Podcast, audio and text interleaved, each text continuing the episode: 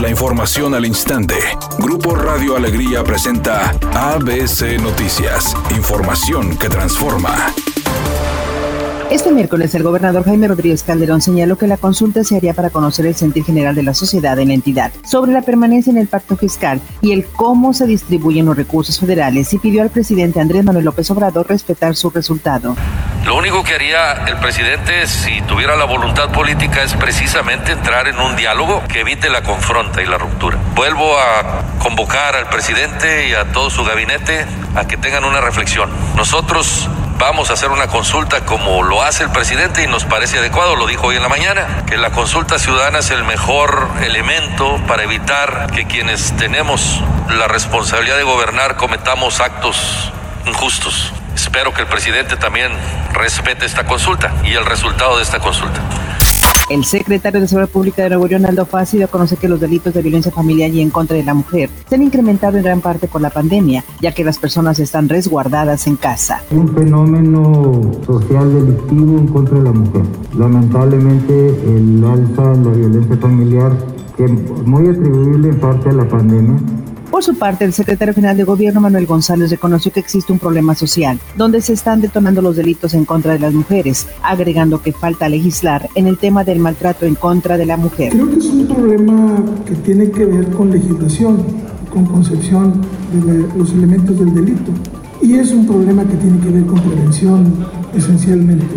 Es un problema social que tenemos que atacar con los, los programas que el gobierno tiene para eso y tenemos que intensificar los programas para que esto sea preventivo en todos los sentidos y no estar viendo ese número que es muy lamentable. Así sea uno, es muy lamentable. 67, pues claro que si miren ese gráfico. De acuerdo con las cifras de la Fiscalía, en el 2019, 67 mujeres fallecieron en hechos violentos, la mayor parte de los casos clasificados como feminicidios. El presidente Andrés Manuel López Obrador afirmó este miércoles que no le debe nada a los gobiernos estatales que amenazan con romper el pacto federalista. Y del mismo modo celebró que se quiera hacer una consulta ciudadana al respecto, pero advirtió, no es conmigo, es con la Constitución. El mandatario señaló que el pacto federal no se puede romper como lo han planteado los gobernadores de oposición, porque esto tiene que ver con la Constitución, y sostuvo que se tendría que llevar a cabo una reforma para cambiar la fórmula de la distribución del presupuesto, ya que hay estados que solicitan más recursos y se entrega un monto anual de acuerdo a la población, pobreza y otros parámetros, lo cual obedece a un mandato constitucional. López Obrador pidió a los gobernadores que no manipulen porque el gobierno federal actúa en el marco de la legalidad y no se ha demorado en entrega de los recursos.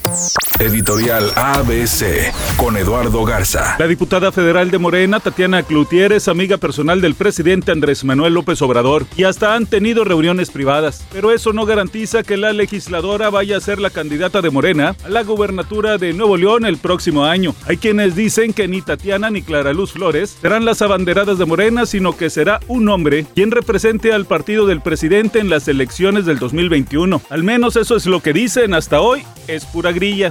América presentó una baja más debido al COVID-19. Se trata de Federico Viñas, quien anunció mediante sus redes sociales que dio positivo al virus y por lo tanto se perderá el choque ante los felinos. El atacante uruguayo se suma a la lista de bajas del conjunto de Coapa, en donde también figuran Bruno Valdés y Nicolás Benedetti, quienes siguen lesionados. Asimismo, está la duda de si Guillermo Ochoa podrá estar como titular o no bajo el marco azul crema.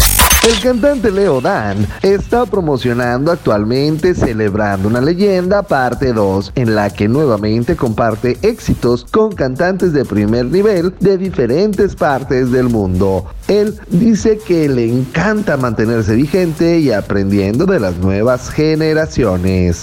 Es una tarde con cielo parcialmente nublado. Se espera una temperatura máxima de 20 grados, una mínima de 14. Para mañana jueves 29 de octubre, se pronostica un día con escasa nubosidad. Una temperatura máxima de 24 grados y una mínima de 10. La temperatura actual en el centro de Monterrey 19 grados. ABC Noticias. Información que transforma.